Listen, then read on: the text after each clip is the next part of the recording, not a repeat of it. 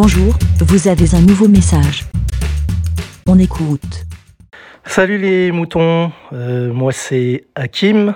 Euh, je participe pour la deuxième fois en deux ans. Je suis plus euh, que, podcasteur chez, chez la vie des moutons. Je voulais juste réagir assez vite. Vous allez voir, le message est très court par rapport au dernier message d'Aurélie F en date, à l'heure où j'enregistre cet épisode. Par rapport à sa réaction face à la série euh, Lupin, qui est diffusée sur Netflix avec Omar Sy. Sy.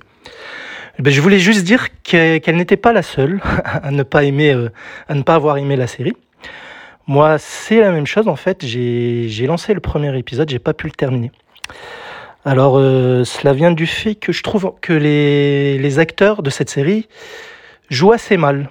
Euh, en fait, ils ne rentrent pas dans la peau de leurs personnages. J'ai l'impression qu'ils récitent leur texte, mais c'est un problème que je ressens personnellement souvent dans, les séries françaises. J'ai eu le même problème, par exemple, avec Les Revenants, série pour laquelle je suis allé jusqu'au bout, mais je me suis forcé parce que l'histoire m'intéressait, mais les acteurs, lorsqu'on observe les scènes, on, ressent le fait qu'ils ont un texte dans leur, leur tête et qu'ils le récitent, au lieu de vivre le personnage tout simplement. Alors, euh, je suis, je dans le sens où je regarde beaucoup, beaucoup de séries de toute euh, nationalité, pas qu'américaines, mais euh, j'en regarde beaucoup, espagnoles, anglaises, canadiennes. Et je remarque que dans les autres séries, même si les histoires sont nulles, si les séries sont nulles, les acteurs savent jouer dans le sens où euh, ils réussissent à rentrer dans leur personnage, dans la peau de leur personnage. Je n'ai jamais eu l'impression, même dans les séries mauvaises américaines, il y en a plein, hein, je n'ai jamais eu l'impression qu'un acteur euh, ou une actrice répétait un texte. voilà, et c'est ce problème, je le retrouve beaucoup dans les séries françaises et, et dans la plupart aussi des films français, pas tous, mais surtout dans les comédies françaises. Et voilà, donc Lupin, malheureusement, je n'ai pas pu aller jusqu'au bout. Je n'irai pas jusqu'au bout, je ne me forcerai pas. Tant mieux si elle a du succès. Au moins, cela fait connaître euh, les productions françaises euh, à l'étranger. J'aime, je n'ai rien contre Omar Sy, personnellement. D'ailleurs, euh, pour son cas, je le préfère quand il joue dans, dans des films américains, même s'il n'a que des petits rôles. Par exemple, là où je l'ai préféré, c'est dans le film X-Men, où il a joué le, le, rôle de Bishop, un mutant de, de cet univers-là, les X-Men, euh, qui est une production, euh, enfin, qui n'est pas une production Marvel, mais qui fait partie de, de l'écurie Marvel euh, au niveau des comics. Voilà. Mais voilà, donc oh merci, je n'ai aucun souci pour lui, hein, la preuve, j'arrive à à l'apprécier très agréablement ailleurs, dans d'autres productions. Mais ce n'est pas à cause de lui hein, spécialement que je n'ai pas aimé Lupin, c'est le casting en général, voilà. Et même l'histoire, bon, je pense que je l'apprécierais mieux en lisant le, roman, que je n'ai, je n'ai pas encore lu jusqu'ici. Voilà, donc c'était juste pour dire que non, euh, Aurélie F., tu n'es pas la seule à ne pas aimer, euh, à ne pas avoir aimé Lupin, malgré le tapage médiatique que l'on peut observer sur Twitter, Facebook et ailleurs, sur les journaux, je pense aussi.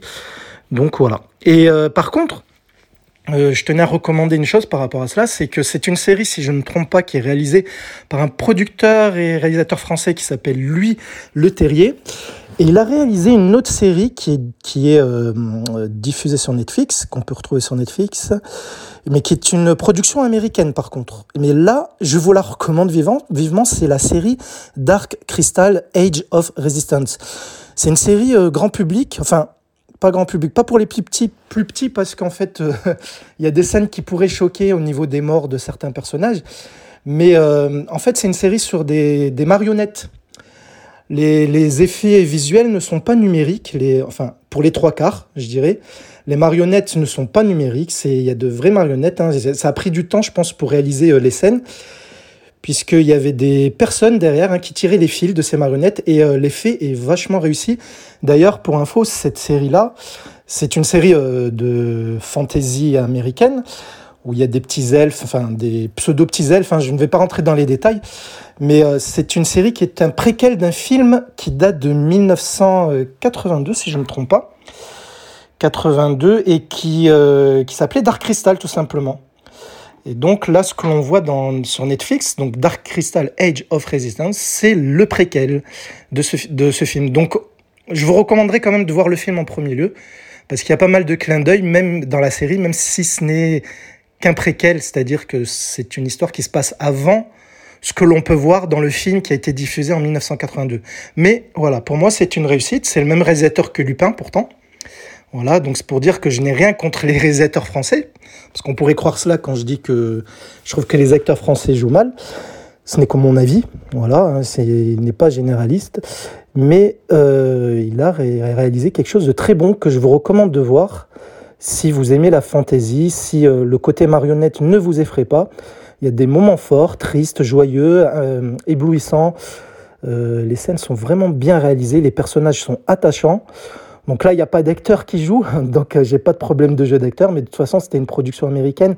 Et comme je vous l'ai dit au tout début, euh, je n'ai jamais eu de problème avec les acteurs américains, même si, euh, ou étrangers tout court, même s'ils jouent dans des séries pourries, des films pourris, mais Dark Crystal n'est pas une série pourrie. Voilà. Je ne dirais pas que Lupin est une série pourrie parce que je vois qu'elle est appréciée par une grande majorité, mais je ne l'ai pas aimée, donc ce sera sans moi. Voilà. Donc je continuerai à écouter la suite des épisodes.